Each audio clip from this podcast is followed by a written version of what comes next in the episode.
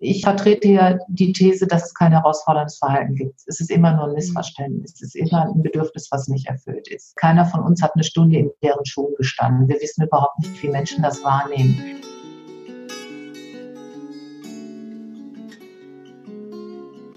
Wenn ich gehen muss, werde ich euch winken, allen, die mich suchen. Dort, wo ihr mich hört, dort werde ich rufen. Wenn ich gehen muss. Das Lebensende. Dein Podcast über das Lebensende. Wir sind Pia und Corinna und wir sprechen über bedürfnisorientiertes Sterben lassen. Unser Ziel ist es, dass Sterben in Würde sein darf und wieder ein Stück weiter dahin rückt, wo es hingehört, in die Mitte der Gesellschaft. Wenn ich gehen muss, werde ich im Lachen sein, in Tränen und zum Frieden. Dort, wo ihr mich fühlt, dort bin ich geblieben. Wenn ich gehe. Hallo und herzlich willkommen zu einer neuen Episode unseres Lebensende Podcast. Heute bei mir zu Gast Marlies Lamas.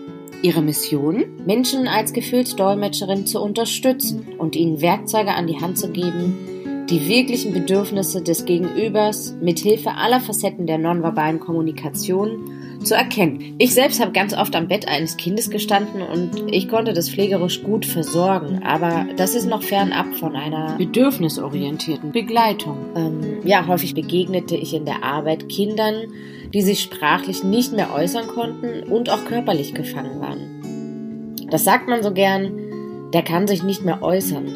Ich bin überzeugt davon, dass die Menschen es können, nur dass wir nicht immer in der Lage dazu sind, es zu erkennen. Marlies lüftet im Gespräch ein paar Geheimnisse der nonverbalen Kommunikation in der Pflege für uns. Eins davon schon mal vorab, als Gefühlsdolmetscherin sieht sie den ganzen Menschen und nicht nur seine Defizite. Und jetzt wünsche ich euch eine schöne Zeit beim Zuhören. Marlies, schön, dass du da bist und dir die Zeit nimmst. Ja, Zeit ist das, was ich gerade ganz viel habe und ich freue mich total, wenn ich euch da in irgendeiner Weise unterstützen kann, beziehungsweise dass ich mein totales Herzensthema in die Welt bringen darf. Ja, ich bin ganz, ganz gespannt, was du erzählst. Ähm, ja, du hast äh, über 30 Jahre selbst deine An- und Zugehörigen gepflegt und mhm. du hast auf deiner Internetseite geschrieben, dass du ganz genau weißt, wie es sich anfühlt, wenn man ratlos ist, wenn man an einem Bett steht und nicht weiß, was der Gegenüber einen gerade sagen möchte oder was er sich wünscht. Ähm, ja, magst du ein bisschen von deinem Weg erzählen, wo du herkommst und mhm. wo du jetzt bist, was du machst? Ja, ja, ich glaube, dass mein Weg äh, ungewöhnlich ist, wie bei vielen Frauen in meinem Alter, die sich nochmal überlegen, nochmal was anderes zu machen. Also ganz originär bin ich Bäuerin, habe auch noch einen landwirtschaftlichen Betrieb am Niederrhein, den mittlerweile mein, einer meiner Söhne weiterführt. Und wie das so in Bauernhäusern ist. Die sind ja immer recht groß und wir haben auch in der Mehrgenerationenhaushalt gewohnt, also mit Großeltern, Eltern und Kindern.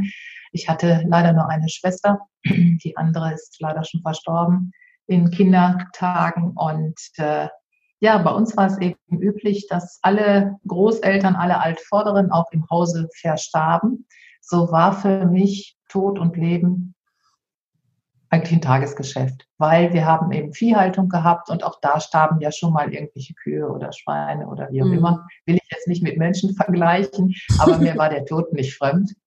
Ja. Und mein Großvater ist gestorben, einer meiner Großväter, als ich sechs war. Und der ist auch zu Hause aufgebahrt gewesen. Und wir durften ihn mit ähm, vorbereiten. Wir haben Blümchen in den Sack gelegt. Und dann kam die ganze Nachbarschaft, hat sich verabschiedet. Und das war so, ja, da war der Tod wirklich mitten im Leben und das war für mich wunderschön zu sehen. Ähm, ich habe über 30 Jahre, wie du schon sagtest, gepflegt, speziell meine Mutter, die ein Leben lang krank war und deren Zustand von Rollstuhl über ein bisschen laufen können, bis vollkommener Lähmung, bis wieder laufen können, bis ganz schlimmer Chemo, bis eine Aphasie etc. reichte. Und als sie dann gestorben war, habe ich immer gedacht, mein Gott, ähm, pflegen willst du nie wieder. Äh, und aufgrund eines persönlichen Umstandes äh, habe ich mich vor zehn Jahren dann nochmal neu besonnen und habe dann eine Ausbildung zur Mimikresonanztrainerin gemacht, habe dann anfangs Verkauf und Vertrieb geschult. Das hat mich aber nicht wirklich befriedigt. Und irgendwann kam so die Idee, Mensch, du hast so lange gepflegt und man hat dir immer gesagt, meine Großmutter sagte immer zu mir, Kind, du hast das dritte Auge. Und äh, dann bin ich halt wieder in die Pflege gegangen und habe da mit so ein kleines Konzept für mich entwickelt, ähm, Emotionserkennung in der Pflege. Das heißt, dass ich Menschen, Zugehörigen oder auch Fachpersonal zeige, woran ich eine Emotion im Gesicht, in der Körperhaltung erkennen kann, voraussichtlich, dass es diese Emotion ist, die zuverlässigen Anzeichen. Denn wir haben halt eben gerade bei schwerstkranken Menschen oftmals die Situation, dass wir tatsächlich ratlos vor dem Bett stehen, mhm. weil der Mensch nicht mehr sprechen kann aufgrund von Erkrankung oder von Schwäche. Und ich glaube ganz einfach, Menschen, die in ihren Bedürfnissen nicht gesehen werden, die zeigen irgendwann auch herausforderndes Verhalten oder sind wenig kooperativ oder haben es total schwer mit dem Sterben. So meine Erfahrung. Ich habe lange ambulanten Hospizdienst gemacht und habe da viele Menschen begleiten dürfen, junge und alte. Und es war mir immer ein Anliegen, möglichst bis zuletzt in irgendeiner Form die Wünsche und Bedürfnisse zu erkennen und dann auch zu erfüllen, wenn es möglich war. Und ich hatte immer den Eindruck, dass diese Menschen dann wesentlich ruhiger hm. sterben konnten. Hm. Ja, du sprichst mir gerade, also sprichst mir wirklich aus dem Herzen, ähm, gerade auch was das herausfordernde Verhalten angeht. Ich habe gerade ganz speziell eine Erinnerung an einen jungen Mann bei uns im Kinderhospiz. Ähm, den habe ich das erste Mal versorgt und ich wusste von meinen Kollegen, dass der ziemlich herausfordernd ist und war aber ganz, ganz gerne da in dieser Versorgung drin. Und ich habe den abends zu Bett gebracht und seine Mama war nicht da. Und dann gab es ein Riesenaufsehen und er hat sich so geärgert und er war wütend und er wollte nicht ins Bett gehen und ich wusste mir einfach nicht zu helfen. Ne? Und er hat mhm. lautiert, aber ähm, ich kannte ihn einfach nicht. Also ich konnte, ich habe nicht herausgefunden, was er wollte. Und ja, irgendwann kam die Mama dazu und dann hat sie geguckt, einen Blick und hat gesagt, ja, seine Socken fehlen, der braucht Socken abends im Bett. Und mhm. dann hatte er diese Socken an und die Welt war in Ordnung. Ja. Und das Verhalten vorher, das stand für mich gefühlt in überhaupt keinem Verhältnis zu einem paar Socken, was da gefehlt hat, ne? Und dann mhm. ist es mhm. das, was du ansprichst, so, wenn ich die Bedürfnisse erkenne, dann, dann, ähm, dann löst sich da so unheimlich viel und dann werden Menschen, glaube ich, so häufig missverstanden in der Sterbebegleitung oder ähm, vor allem auch alte Menschen, die nicht mehr sprechen. Ähm, und, und dann passieren da Maßnahmen, die äh, aus einer Hilflosigkeit heraus, ne? Und ja, man, könnte eigentlich, man könnte eigentlich so viel mehr tun oder anders tun, ähm, wenn man sie verstehen würde. Und ich glaube auch, dass viele Fachkräfte, vor allem auch Angehörige, du sagtest, du schulst auch Angehörige oder bist mit denen ähm, in der Arbeit zusammen, mhm. dass die sich auch andere Maßnahmen wünschen und auch wünschen zu verstehen, aber sie wissen einfach nicht wie, ne? Ja, einmal dieses Wie. Ähm, aber was mir immer ganz wichtig ist, ist, dass wir raus aus dieser Bewertung kommen. Mhm. Dass wir rauskommen aus der Haltung, für andere denken zu wollen wie du gerade dieses Beispiel angeführt hast mit den Socken. Für dich waren es nur ein paar Socken in Anführungszeichen. Mhm. Für diesen Menschen wäre aber eine Welt zusammengebrochen, wenn er diese Socken jetzt am Abend nicht angehabt hätte. Mhm. Ähm, ich arbeite ja auch mit Wachkoma-Patienten zusammen, wo ich dann oftmals sehe, einfach nur ein bestimmtes Parfum, was die Mutter immer getragen hat oder was Erinnerungen wachruft, ist für die Menschen dann so essentiell oder eine Kerze oder was oder irgendein Gegenstand, der da sein muss für Menschen, ähm, was dann so viel auslöst. Ich vertrete ja die These, dass es kein herausforderndes Verhalten gibt. Es ist immer nur ein Missverständnis. Es ist immer ein Bedürfnis, was nicht erfüllt ist. Ich finde das immer ganz, ganz schlimm, wenn man gleich so den Stab über Patienten bricht oder alte Menschen bricht oder auch Kinder in ähm, Kinderhospizen, dass man sagt, um Gottes Willen, die sind ähm, unerzogen oder nicht adäquat oder weiß der Teufel. Ähm, ich mhm. finde es einfach unmöglich, weil keiner von uns hat eine Stunde in deren Schuhen gestanden. Wir wissen überhaupt nicht, wie Menschen das wahrnehmen. Deshalb, wenn wir uns mal wirklich runter auf Augenhöhe begegnen, und das muss ja nicht despektierlich gemeint sein, sondern einfach den gleichen Standpunkt einnehmen, mal in die gleiche Richtung kommen, gucken, unsere Perspektive mal wechseln. Ich sage so oft auch zu den Menschen, legt euch doch selber mal in ein Pflegebett. Mhm. Was seht ihr dann den ganzen Tag, wenn ihr bettlägerig seid? Ihr guckt oben an die weiße Decke oder auf irgend die betenden Hände von Dürer an der Wand. Ich sage, und das ist es. Und das macht ihr 24 Stunden. Abgesehen vom Schlafen jetzt. Ja, ähm, das ist doch ganz normal, dass Menschen vielleicht unruhig und unruhig ungehalten sind. Und wenn ihr dann keine Zeit habt, euch länger mit den Menschen zu unterhalten. Wie viel unausgesprochene Ängste haben wir auch gerade in hospizlichen Situationen? Ich erinnere einen Herrn, ähm, ja ungefähr auch so in meinem Alter, so gute 50, der ähm, deutlich sich so auf den letzten Metern seines Lebens befand, aber noch relativ gut orientiert war.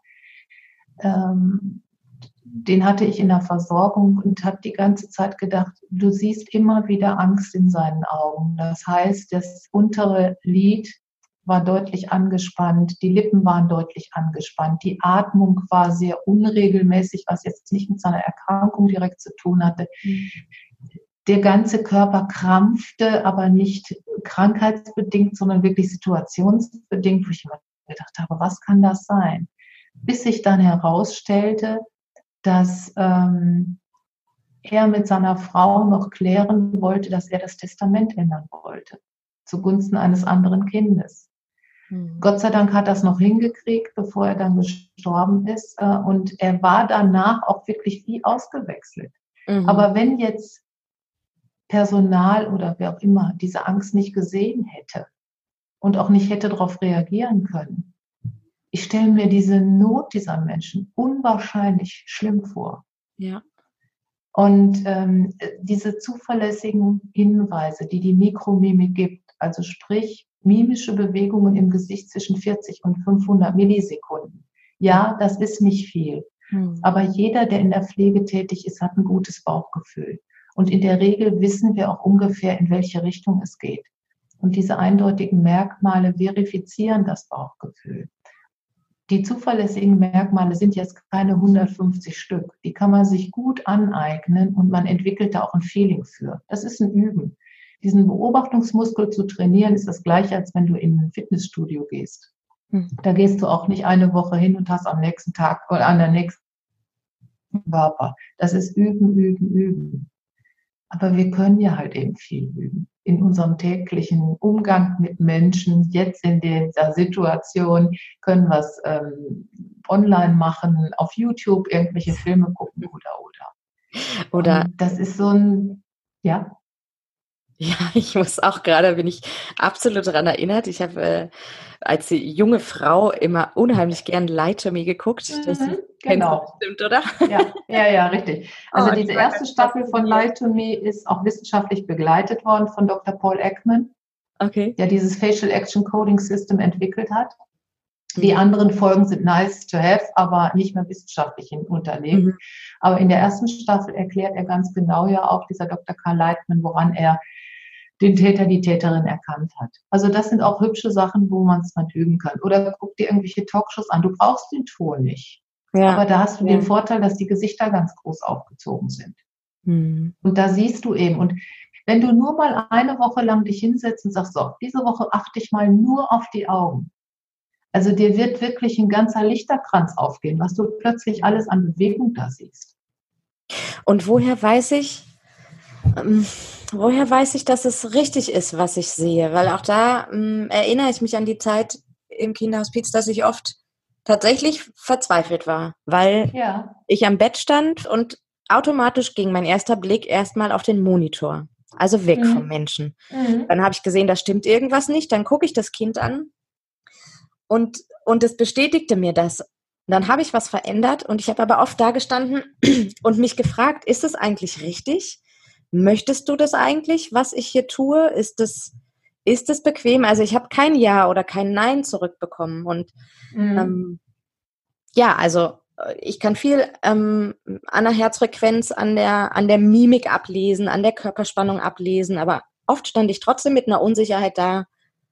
ob ich gerade auf dem richtigen Weg bin? Also letztlich ist es so, wir wissen nie, warum eine Emotion auftritt, warum sich etwas mimisch im Gesicht zeigt. Wenn du jetzt einen Patienten hast, der Ärger zeigt, zum Beispiel dieses Kind, du siehst anhand der Herzfrequenz das, was nicht stimmt, du siehst im Gesicht anhand der zusammengezogenen Augenbrauen, der zusammengepressten Lippen vielleicht, dass etwas nicht stimmt, dass Ärger da vorherrscht. Kannst du aber nicht sagen, so, der ärgert sich jetzt, weil, weiß ich nicht, die falschen Menschen zu Besuch gekommen sind oder er nicht richtig liegt oder, oder. Mhm dann guckst du auf den ganzen Kontext. Es ist natürlich bei Kindern im Kinderhospiz, da gibt es nicht so ganz viel Kontext. Die Situation an sich ist schon schlimm genug, ähm, aber trotzdem gibt es so kleine tägliche Begebenheiten, Vorfälle, Vorlieben, die nicht erfüllt sind. Das ist tatsächlich so ein Try and Error. Mimikresonanz zu beherrschen ist ein kleines Tool, was das Leben einfacher macht, die Kommunikation einfacher macht. Das heißt aber nicht, dass ich jetzt automatisch gleich erkenne, die Emotion ist da, wenn ich das und das jetzt mache, wird sich alles bessern oder verändern. Mhm. So würde ich es nicht sehen. Aber du hast ja dann, du kennst dieses Kind hoffentlich ein bisschen besser. Du weißt, was sonst ähm, gut dem Kind gut getan hat, wo es Vorlieben sind, wo Abneigungen sind. Und da kann man es nur versuchen. Mhm. Aber häufig hast du ja noch nicht mal Menschen, die jetzt äh, so maschinell überwacht sind sondern die sind in einem Sterbeprozess oder in einem palliativen Prozess fernab von Maschinen.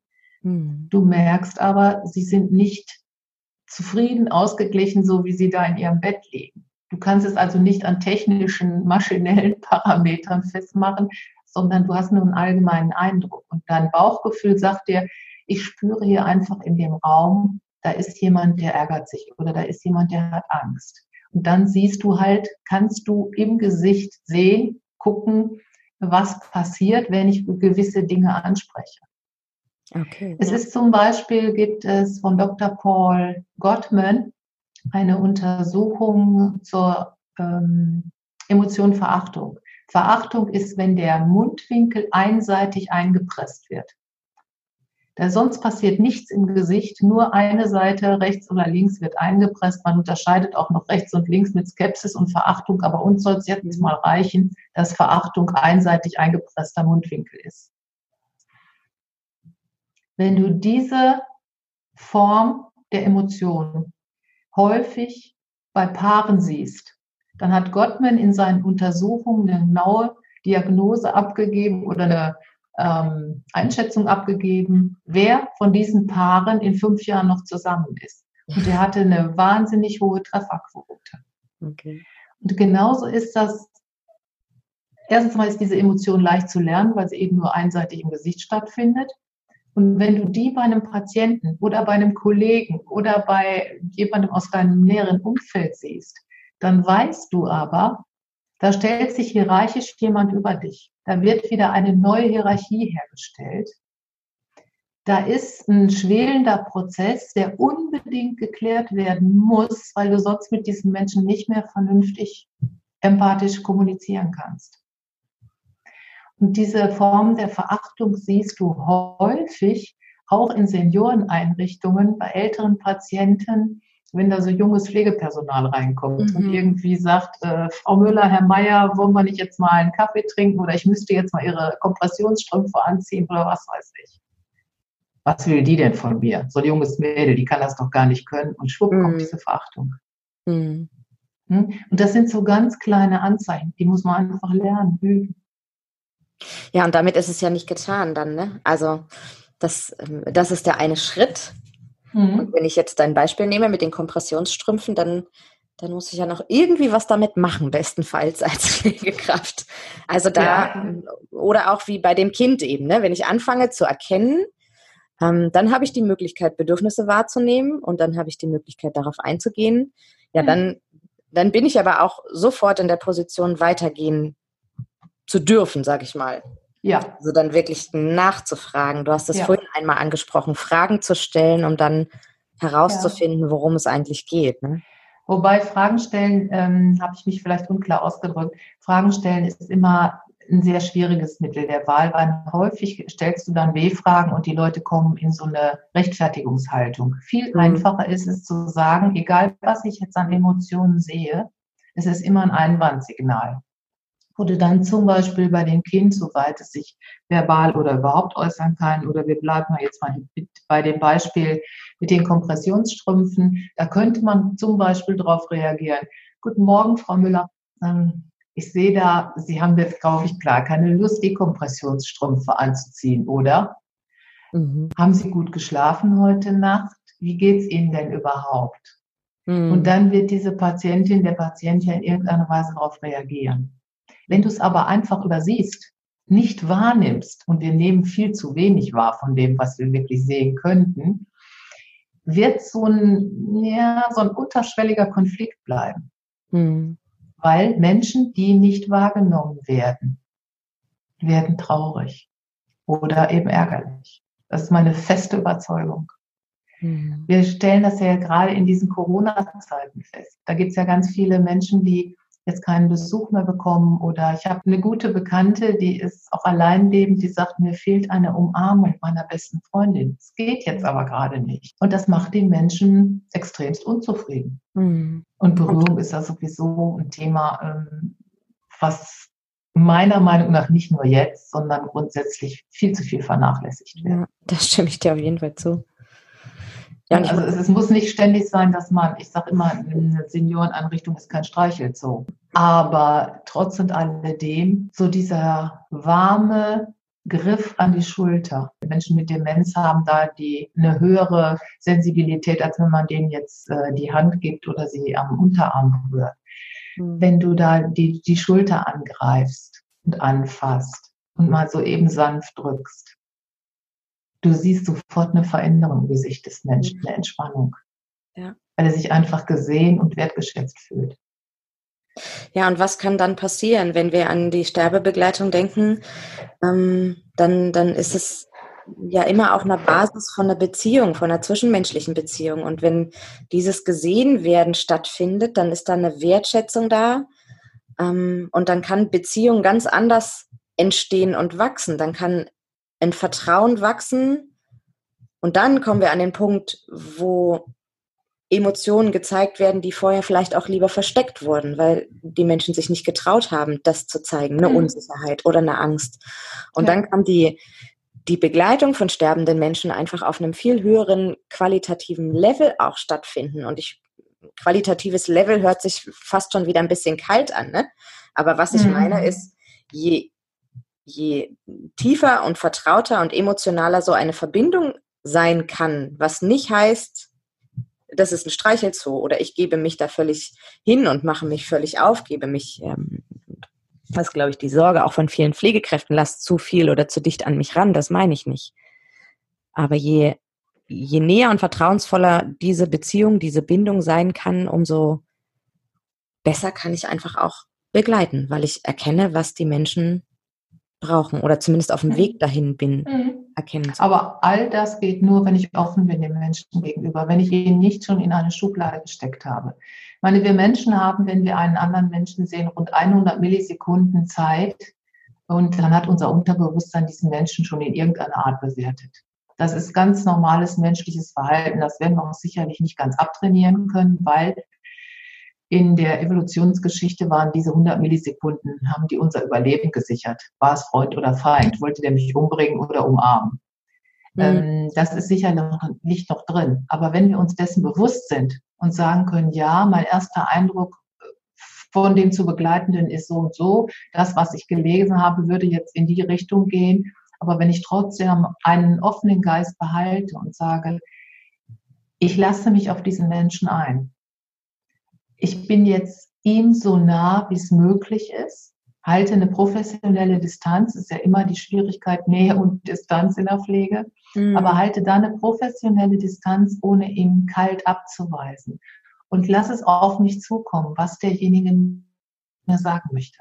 Natürlich, ich hatte in einem Kurs eine junge Dame sitzen, die hat einen Sterbenden äh, begleitet, der ein verurteilter Nazi-Verbrecher war, der also im KZ für viele, viele Tode mit verantwortlich war. Mhm. Natürlich ist das eine ganz schwierige Aufgabe, auch mit meinem eigenen ethischen Verständnis so jemanden dann wertschätzend begleiten zu können. Aber sie hat gesagt, er hatte seine Strafe abgesessen. Er war bestraft genug. Ich muss diesen Menschen nicht lieben, aber auch er hat ein Recht darauf, hm. so gut als möglich, als es mir möglich ist, diesen Menschen zu begleiten und ihm ein gutes Sterben zu ermöglichen. Hm. Und das ist für mich einer der Grundpfeiler, dass ich wirklich gucke, mich ganz zurücknehme und sage, was bietet mir der Patient, der Sterbende? Was kann ich ihm dann im Gegenzug anbieten an Hilfen, an Unterstützung? Manchmal sind es die Menschen, die tatsächlich noch über ungeklärte Sachen reden, reden wollen, die ja auch einem fremden Dritten, den wir in der Sterbebegleitung darstellen, viel einfacher noch irgendwelche Sachen erzählen können als dem nächsten Angehörigen, die sich vielleicht noch irgendwelche Sachen regeln möchten. Ich habe eine Sache erlebt, da war eine junge Frau ähm, im Hospiz und ihre achtjährige Tochter sollte im Frühjahr mit zur Kommunion gehen und äh, die Hospizmitarbeiter hatten, also weil sie alleinerziehend waren und keine Angehörige hatten, hatten dann die Kommunion-Einladungskärtchen mit ihr gebastelt, noch als sie noch so weit ähm, fit war und ähm, diese ganze Kommunion vorbereitet und, und, und. Und trotzdem, als ich sie dann besucht habe, hatte ich den Eindruck, ihr lasst noch irgendwas auf der Seele. Und sie zeigte auch deutlich Angst und Unsicherheit. Und ähm, ich habe sie dann einfach angesprochen und habe gesagt, Frau XY, ich habe den Eindruck, Ihnen liegt was auf der Seele. Gibt es irgendetwas, was ich für Sie tun kann? Was brauchen Sie von mir? Und da sagte sie, ja, ich habe noch ein Amulett meiner Großmutter, was ich zur Kommunion bekommen habe. Das soll meine Tochter bekommen, das weiß sie auch. Aber ich habe mir überlegt, ich hätte gerne, dass mein Sterbedatum drauf eingraviert wird. Das möchte ich aber nicht irgendwelchen Pflegekräften zumuten, dass sie das auch noch regeln. Und es wäre wirklich toll, wenn sie das für mich machen können habe ich dann auch gemacht und äh, ich muss sagen, zwei Tage später ist sie wirklich ganz, ganz friedlich eingeschlafen. Ja. Und das, ähm, ich glaube, das ist so, ein, so eine Schlüsselfrage. Was brauchst du von mir? Hm. Ja, das finde ich auch nochmal ganz schön, dass du das gerade so ausformuliert hast, weil auch da denke ich wieder, das eine ist das sich einlassen und Emotionen erkennen. Was mache ich dann damit? Wie, mhm. kann ich, wie kann ich ins Gespräch gehen? Weil das auch was ist, was wir wenig lernen. Und, ja. und auch diese Frage kann ich einem Patienten oder einem ähm, Bewohner stellen, der mir nicht antworten kann, meines Erachtens. Mhm. Ähm, mhm. Und dann deine, wie du es beschrieben hast, diese Offenheit mit reinbringen, zu gucken, was er zurückgibt. Und mhm. was ich auf jeden Fall auch im Laufe meiner Pflegetätigkeit gelernt habe, ist, ich spreche jetzt mal von mir, aber ich glaube, es ist grundsätzlich oder es ist häufig so, dass die Menschen unterschätzt werden. Also ich habe Kinder ganz häufig in ihrer Kommunikation unterschätzt und habe gewisse Fragen gar nicht gefragt, weil ich dachte, die können mir ja eh nicht antworten. Oder mhm. ähm, Fragen nicht gefragt, weil ich dachte, das können die im Kognitiv überhaupt nicht verarbeiten. Und dann sind so ein, zwei Situationen passiert und ich war so von den Socken von der Reaktion, weil ich niemals damit gerechnet hätte, ähm, ja, das, das offen zu lassen, das finde ich schön und, und deine, deinen Ansatz einer Formulierung dann, wenn ich Dinge erkenne, wie fasse ich das in Worte und was kann ich für dich tun, finde ich total, oder kann ich etwas für dich tun, finde ich ganz schön, ganz schönen Ansatz. Wir müssen in Resonanz gehen und das tun wir ja mit dem Gesunden gegenüber auch. Da achten wir ja auch drauf, was kommt durch die Spiegelneuronen rüber, was empfinden wir, was fühlen wir, welche Worte wählen wir und lassen uns auf denjenigen ein. Und warum soll das jetzt im Pflegekontext oder im Sterbeprozess anders sein? Hm. Warum wollen wir dann unser alltägliches Verhalten ändern? Das finde ich immer so schade. Ich meine, natürlich werde ich jetzt äh, mit einem Sterbenden nicht über die nächste Urlaubsplanung reden oder wie auch immer, wenn er das nicht deutlich möchte oder deutlich macht. Das ist mir schon klar, dass da andere Themen wichtig sind. Aber es gibt so viele Sachen, die man noch ganz gut mit den Menschen besprechen kann. Und ich glaube auch, dass viele nicht in Watte gepackt werden möchten. Die möchten ja mhm. noch am Leben teilnehmen, solange es irgendwie geht. Mhm. Warum immer diese Zurückhaltung? Und wo du gerade sagst, ähm, du hast da Kinder unterschätzt, was sie kognitiv leisten können. Ich mache, wenn ich die Möglichkeit habe und die Zeit habe, äh, psychoonkologische Begleitung. Und ich habe im letzten Jahr ein kleines Mädchen begleitet, beziehungsweise die Großeltern. Ähm, die Kleine war neun, hatte einen inoperablen Hirntumor und äh, sie wusste, dass sie nicht mehr so sehr lange leben würde, hat sich eine wunderschöne Beerdigung geplant und einen Sarg ausgesucht und, und, und. Und ähm, sie hatte ein Smartphone, weil sie teilweise eben so eingeschränkt war, dass sie nicht mehr sprechen konnte. Und dann stand noch eine weitere Behandlung an. Und ich habe sie besucht und wir haben dann auch schon über Smartphone kommuniziert. Und ich hatte deutlich den Eindruck, dass sie diese Behandlung eigentlich nicht mehr wollte. Die Mutter und die Großeltern aber natürlich sehr dafür waren, weil es so ein rettender Strohhalm schien.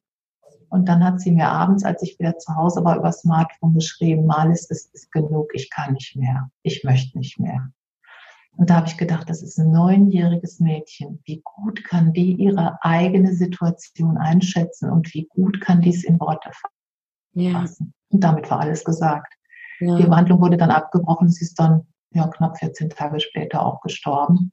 Mhm. Ist natürlich todtraurig. Ich finde es auch nicht schön. Aber ich habe dann so gedacht, ja, sie hat verstanden, was Selbstfürsorge ist. Da, und das finde ich das Schöne an solchen Geschichten, weil das sind ja keine Einzelsituationen. Da kommt dann jemand, in dem Falle bist du äh, die Fremde gewesen und mhm. ihr wart miteinander in Resonanz, findet ein Vertrauen, sie fühlt sich gesehen, sie fühlt sich verstanden, sie vertraut ja. dir an mit diesen mit dieser Aussage, die sie wahrscheinlich nicht gewagt hätte, ihren Eltern so mitzuteilen. Und. Wahrscheinlich hat sie auch genau gespürt, dass du hm, diejenige bist, die ihr da den Rücken stärkt oder die das auch nicht einfach mhm. so runterschluckt und im Raum stehen lässt und am nächsten Morgen an gleicher Stelle weitermacht. Ja. Also Resonanz, Vertrauen, sich öffnen können. Äh, und ich finde es, ich finde es wunderbar. Und wenn sie in diesem Moment so in die Selbstwirksamkeit kommen kann und dann in der Lage ist, auszusprechen, was sie möchte und mhm planen kann und, und sagen kann, ich möchte diese Therapie nicht mehr. Also wie neben all diesem Drama, wie wundervoll ist das? Ja.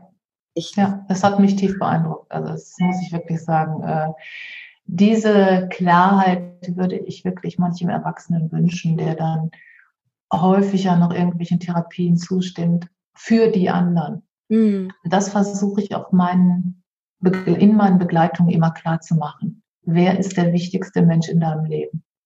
Das bist du. Mhm. Und alle anderen haben sich nach dir zu richten in diesem Prozess jetzt. Du stehst an allererster Stelle.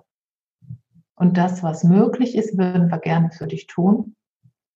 Es wird immer Dinge geben, die eben nicht möglich sind. Ich kann einen schwerst krebskranken jungen Familienvater kann ich nicht heilen. Um Gottes Willen. Hm? Geht nicht. Ja aber ich kann dafür sorgen, dass alles so vorbereitet ist, dass seine Familie Sicherheit hat, dass sie Klarheit hat, dass die Vollmachten da sind, ähm, dass auch die Kinder gut vorbereitet sind und dass es auch in der Zeit danach noch Anlaufstellen gibt, im Zweifel, dass ich noch da für die Menschen da bin oder oder. Ähm, wir können noch so viel tun und deshalb, ich möchte so gerne, dass der Tod wieder viel, viel mehr mitten ins Leben kommt. Und deshalb ist meine ganz, ganz große Vision, und ja, ich bin 58 und ich habe nicht noch 100 Jahre, aber ich möchte ein äh, Hospiz bauen, ein Erwachsenenhospiz mit einer angeschlossenen Kindertagesstätte. Ja, das hast du im Vorgespräch schon gesagt und da hat es mich ja. schon beeindruckt. Ja, also das ist, ähm, ich habe noch keine genaue Vorstellung. Ich meine, ich weiß genau, wie das Gebäude aussehen soll und so, aber ähm, ich weiß noch nicht, ob das überhaupt rechtlich möglich ist oder oder, aber ich bin auch bereit dafür ins Ausland zu gehen. Ähm, weil ich muss wirklich sagen, diese Erfahrung, die ich in meiner Kindheit machen durfte, und da war es ja nichts anderes. Der im Wohnzimmer aufgewahrte Großvater, darum, ich meine, wir Kinder haben jetzt nicht drumherum Lego gespielt, ja, also mhm. so war es jetzt nicht. Aber es war auch niemand, der ausgegrenzt wurde. Deshalb fand ich auch, ich wohne ja ganz nah an der holländischen Grenze, die niederländischen Beerdigungen, wo der Verstorbene wirklich mitten im Raum steht, also wenn er dementsprechend noch aussieht, mit einem am geöffneten Sarg und alle anderen sitzen drumherum und trinken Kaffee und essen Kuchen. Wunderbar, wunderbar. Und warum nicht ja. auch Lego spielen? Ja, ja, sicher, ist schon richtig, aber das könnte der eine oder andere jetzt falsch verstanden haben, dass so ein bisschen Leichenfledderei davor liegt. Nee, gar nicht. Aber ich habe auch nie Angst vor toten Menschen gehabt. Mhm. Überhaupt nicht. Weil eben meine Eltern das wirklich gut mit uns durchgezogen haben. Wir haben den ganzen Krankheitsprozess meines Großvaters mitbekommen. Wir haben dann auch, morgens haben sie uns geweckt und gesagt, der Opa ist heute Nacht gestorben. Der ist auch nicht irgendwie auf einer Wolke sitzend gewesen oder so, sondern sie haben die Dinge beim Namen genannt. Diese Klarheit würde ich mir viel häufiger wünschen, mhm. weil es dann auch für die Kinder klar ist. Und die brauchen sich dann keine großen Gedanken machen. Ich meine, eine Sechsjährige wie in meinem Fall, ich konnte mir unter Todsein nichts vorstellen. Ich wusste es halt aus dem landwirtschaftlichen Betrieb, wenn ein Ferkelchen da tot lag, das wurde auch nicht mehr warm. Mhm. Und dieses kalte Gefühl. Ich weiß noch, dass ich zu meiner Mutter gesagt habe, Mama, das fühlt sich genauso an, als wenn ein Ferkelchen tot ist. Mhm. Dieser kalte Körper.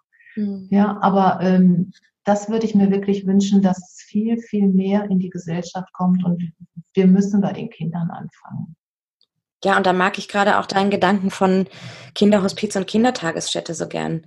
Mhm. Ähm, wir bekommen ähm, auch immer mal die Frage, wie kann man das den Kindern erklären? Wie kann man denn mit Kindern da umgehen? Und ähm, mein Plädoyer immer wieder ist, wirklich so frühzeitig wie möglich anzufangen und vor allem in solchen Momenten darüber zu reden, wo noch keine Not herrscht, wo nicht ja. der Opa schon verstorben auf dem Tisch liegt oder wo ja. jetzt das Haustier äh, verstorben im Käfig liegt, weil dann sind sie in, mhm. in so einer Notsituation, in so einer Ausnahmesituation, dass sie nicht mehr viel ähm, dazu gerade aufnehmen können. Aber wenn du zum Beispiel ähm, diese Erfahrung mit dem Ferkel oder wir, wir nehmen einfach mhm. auch ganz gerne diesen Naturkreislauf, die Blätter fallen runter. Mhm. Äh, die toten Regenwürmer auf der Straße. Also die bekommen das so zeitig mit. Mhm. Und, ähm, und dann ist es einfach ein, oder dann kann es eine ganz gesunde Auseinandersetzung damit geben. Und dann ja, auch, ich finde, heute wird dann häufig so ein Nimbus darum gebaut. Ne? Mhm. Das wird nicht mehr als natürlich angesehen. Das ist mhm. alles so exorbitant und so schrecklich und so furchtbar. Und natürlich ist Tod nicht schön im Letzten, weil ich habe jemanden verloren, den ich eventuell auch sehr geliebt habe. Aber es ist, wie du schon beschreibst, es ist der ganz natürliche Kreislauf. Und ich weiß, dass ich mit meinen Kindern relativ früh schon auch zum Grab meiner Großmutter gegangen bin, weil wir es dann halt gepflegt haben. Sie haben mitgeholfen, Blümchen pflanzen und so. Und dann kamen automatisch solche Gespräche. Mhm. Da ja. bin ich ganz bei dir. Ich, das würde für mich auch wirklich schon deutlich in die Kita-Zeit gehören und nicht erst in die Schulzeit. Ja. Dass man von Verlust und, und Tod mhm. spricht. Ja, und ich glaube auch, dass das, ähm, oder nee, ich glaube nicht, ich bin mir sicher, dass es eine Illusion ist, zu denken, zu glauben, dass wir uns damit schützen können, dass wir uns schützen und dass wir unsere Kinder schützen, indem wir sie nicht damit konfrontieren mit dem Tod und dem Sterben.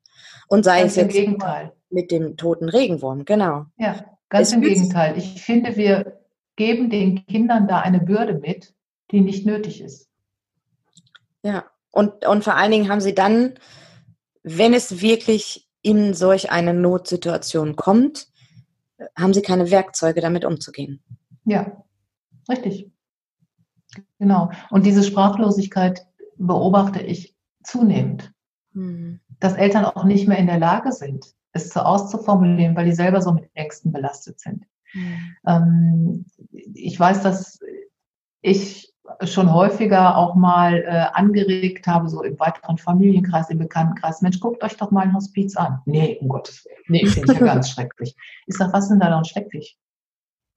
Mhm. Ich sage, wenn da ein Tag der offenen Tür ist, geht hin. Ich sage, da wird nicht mehr geweint als in anderen, auf anderen Stationen auch, als in anderen Häusern auch. Ganz im Gegenteil. Ich habe während meiner vielen Praktikas immer so gedacht, es ist so eine schöne Stimmung, es ist so eine, ja, ich hätte fast gesagt gelöste Stimmung, aber wir haben immer wahnsinnig viel gelacht im Hospiz. Ja. Wir haben getanzt im Hospiz, wir haben musiziert im Hospiz. Es hat Kuchenschlachten gegeben, es hat Feiern gegeben und ja, ich, ich meine, ich will den Tod jetzt nicht feiern in dem Sinne, aber ähm, wenn ich ihn als etwas sehr Normales akzeptiere, sofern es möglich ist. Ich meine, dass Eltern nicht akzeptieren können, wenn ihr neunjähriges Kind stirbt, das ist mir auch klar. Mhm. Nur letztendlich geht es dann ja nur noch um das Wie, mhm. wenn das was schon feststeht. Ähm, und da sind wir doch heute so gut aufgestellt, können so viel Hilfen in Anspruch nehmen und es gibt so viele Angebote. Da finde ich es einfach sträflich, wenn wir die nicht in Anspruch nehmen. Und jeder, der ähm, die Profession hat und nicht hilft, das ist für mich unterlassene Hilfeleistung. Mhm.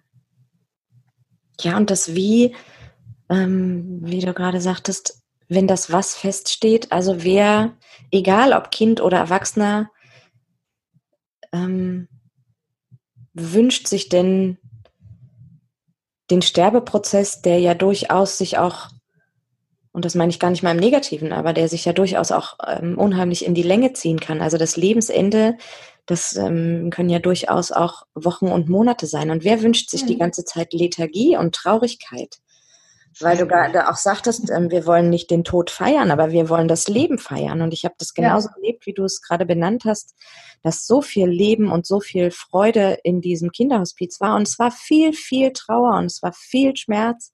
Und gleichzeitig, ähm, also es durfte einfach so nebeneinander stehen. Und das fand ich so, so heilsam. Ich, es ist, ich bin so gern dorthin gegangen und mhm. ich hatte selber auch viel Trauer und ich hatte selber auch viel, viel Freude und, und war immer wieder überrascht, wie, wie das sein kann und wie gut es den Menschen auch tut.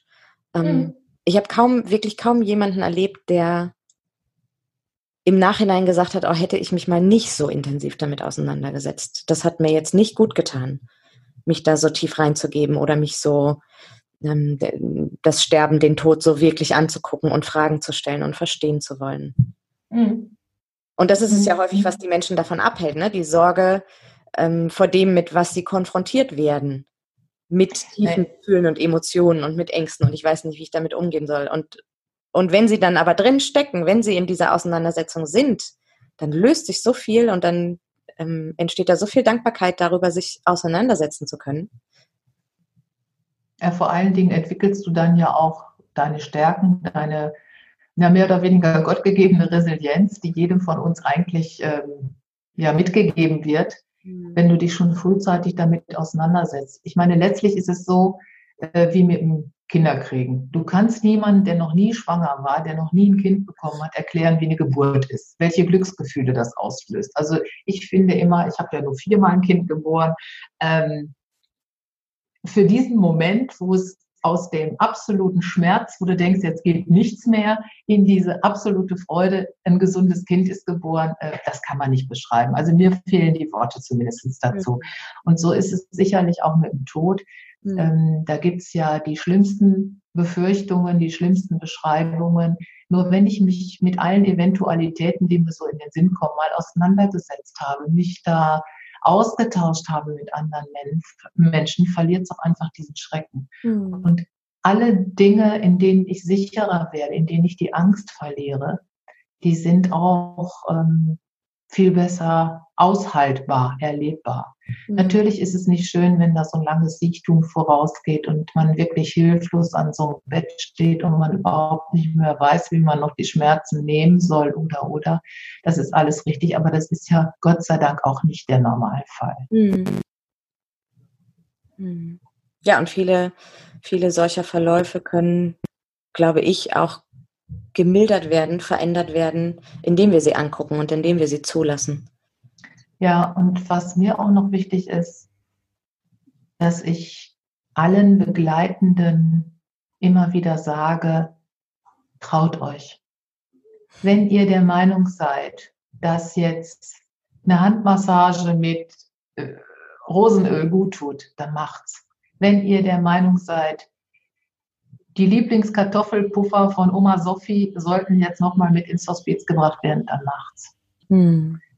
Ähm, wir Menschen haben so ein bisschen verlernt, auf unseren Bauch zu hören, unserer Intuition zu folgen. Hm. Wir sind so nach außen orientiert, naja, das macht man nicht oder was hm. sollen die Leute denken ich finde, gerade im Hospiz ist es mir wirklich vollkommen wurscht, was A, B oder C von mir denken könnte, wenn. In dem Moment geht es doch nur darum, dass ich den Menschen, den ich begleite, und da ist mir auch ganz egal, ob es jetzt ein Angehöriger ist oder ein Fremder, den ich jetzt in meiner Profession begleite, dass es dem den Umständen entsprechend gut geht. Mhm. Und wenn der jetzt wirklich, auch wenn die Werte exorbitant schlecht sind und es auch überhaupt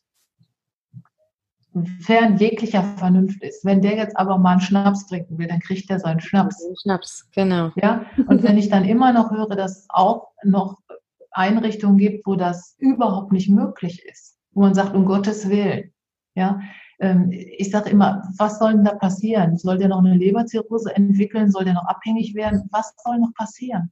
Danke. Ich sage, warum wollte dem Menschen jetzt nicht diesen Wunsch erfüllen? Ja, und dann äh, wird er sich wahrscheinlich wieder übergeben. Ja, ich sage, dann übergibt er sich halt. Hm. Ja, wunderbar. ja, wir müssen, also wirklich, wir müssen, ich sage selten müssen, aber in dem Fall müssen wir die Perspektive ändern. Wir müssen weg von unserer eigenen Sicht hin zur Sicht des Patienten, des Sterbenden, des zu Begleitenden. Nur dann werden auch wir in eine Lebenszufriedenheit kommen. Ich möchte einfach, dass Menschen, das ist jetzt ein großes Wort, aber mehr seelengeführt arbeiten, wirklich mehr intuitiv arbeiten, mehr ähm, das tun, was wir Menschen aus Jahrtausenden mitbekommen haben. Mhm. Das geht so viel verloren. Und wenn für irgendwas diese herausfordernde Zeit, die wir gerade durchmachen, sinnvoll ist, dann ist es sicherlich darauf, dass wir uns wieder so ein bisschen rückbesinnen, was alles möglich ist, wenn Menschen solidarisch miteinander sind, wenn Menschen einander empathisch begegnen und wenn es ein echtes Miteinander gibt. Ob das anhält, das kann ich nicht sagen, aber ich muss wirklich sagen, ich genieße gerade die Zeit enormst und alle Einrichtungen, die ich so sehr schätzen gelernt habe, weil da eben tolle Teams, tolle Leitungen arbeiten, die leben dieses ja, dieses Gefühl des gemeinsamen Ziels, des gemeinsamen Tuns. Und komischerweise haben die auch seltenst mit herausforderndem Verhalten der, Einwohner, der äh, Bewohner oder Patienten zu tun. Ja, ja, es ist ein ganz schönes Merkmal. Ja, ja. es ist gerade so schön auch gewesen, wie du äh, davon gesprochen hast und selber im, in einem Lächeln warst und ähm, ich weiß gar nicht, wie ich das gerade beschreiben kann, aber es war irgendwie in, in Wohlbefinden, was, was Schönes. Ja, und ich habe hm, selber manchmal das Gefühl, ähm, Corona, es ist gerade nicht so wirklich erlaubt oder ich erlaube es mir nicht, nach außen zufrieden zu sein und fröhlich zu sein und zu genießen, was ich mit meiner Familie habe, morgens auszuschlafen und einfach irgendwie ja. in den Tag zu gammeln, ja. miteinander zu sein. Ja. Und ich wage das gar nicht öffentlich auszusprechen. Nö. Ja, und das. Also gut, das ist ja der Vorteil des Alters, ne? da darfst du das. ähm, ich habe jetzt auch gesagt, ja, ist natürlich echt doof. Ich hätte jetzt ein paar richtig schöne Aufträge in Österreich und der Schweiz gehabt. Aber ich habe jetzt ähm, ja, seit vier Wochen neuen Partner und das fühlt sich einfach an, als wenn wir uns schon zehn Jahre kennen. Wir haben uns super schön die Wohnung jetzt renoviert und äh, ich habe jetzt so ein paar Sachen, die ich endlich angehen kann. Ich meine, zum Lesen werde ich immer noch nicht kommen, aber von mir aus darf die Krise echt noch acht Wochen dauern, bevor ich mal so einmal rundum bin. Ach, wie schön. Ähm, ja, aber weißt du, was nutzt es denn, wenn wir jetzt alle mit langem Gesicht rumlaufen? Natürlich, es gibt sicherlich Leute, die wahnsinnige finanzielle, wirtschaftliche Probleme haben, gar keine Frage. Ähm, aber letzt und endlich, wir leben. Und wir haben jeden Tag jedem was zu essen. Wir haben alle ein Dach über dem Kopf. Wir haben Menschen, mit denen wir uns über irgendein Medium austauschen können. Ich finde, wir sind wirklich reich. Und für mich ist Dankbarkeit ganz, ganz wichtig. Ich gehe nie wirklich, kannst du glauben oder lassen, ich gehe keinen Abend ins Bett, ohne nicht Gedanken zu haben. Und das hat nichts mit Religiosität zu tun, sondern ich bin tief dankbar für dieses Leben. Hm. Und ich glaube, es spricht sich vielleicht auch wirklich wieder leichter, wenn man selber nicht drinsteckt. Und ich stecke gerade nicht in der Existenzangst. Ähm, und gleichzeitig, glaube ich, weiß ich, dass wir alle selbstwirksam sein können und dass wir es selber entscheiden können. Ja. Ja. Und wenn das nicht glaub, Glück ist, ist Entscheidung, entscheiden, anders zu tun. So. Ja. Das heißt nicht, dass es leicht ist und das heißt auch nicht, dass es schön ist und dass es keine Existenzängste mehr gibt, aber ich ähm, ärgere mich manchmal auch so über diese Schuldverschiebung. Wer alles schuld ist an irgendwas, es, es, es liegt doch so bei mir, ob ich gut damit bin oder werde oder nicht und einen Weg finde oder nicht. Ja, und welche Qualität hat das jetzt auch, dass die Welt jetzt auf Null ist? Ich meine, ich habe wirklich so den Eindruck, ähm, das ging ja auch so durchs Netz, aber das ist mir eigentlich schon gleich so bei der Krise durch den Kopf gegangen. Die Erde schlägt zurück für all das, was wir ihr angetan haben. Ja. Das glaube ich tief in meinem Herzen. Ja. Und äh, so ein kleiner Virus kann uns Menschen mit unserer ganzen Technik, mit unserem ganzen Wissen, mit unserer ganzen Arroganz zeigen, wie klein wir sind, wie, wie viel nichts wir sind. Ja. Und das finde ich ist eine, eine, richtig, richtig tolle Qualität. Mhm. Und ja, ich habe ein kleines Enkelkind, die ist jetzt neun Monate und ich mache mir häufig Gedanken, in welcher Welt wird sie groß. Mhm. Aber wenn dieser kleine Virus jetzt wirklich bewirken könnte, dass wir so ein bisschen zu unseren Wurzeln zurückkehren, was ja offensichtlich beim Brotbacken schon passiert ist, weil du kriegst ja nirgendwo Mehl oder Hefe. Ne? ähm, dass Leute doch wieder einkochen und so also ich, ich will nicht zurück ins, ins Mittelalter oder so, überhaupt mhm. nicht. Aber ich glaube, dass uns jetzt mal so richtig der Spiegel vorgehalten wird, ähm, wo wir mal deutlich auf die Bremse treten dürfen und wo wir uns mal deutlich besinnen dürfen.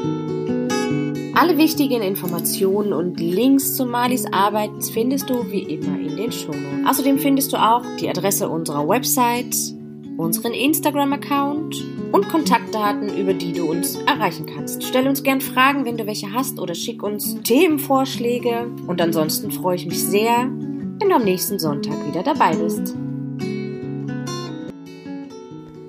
Bis zum nächsten Lebensende.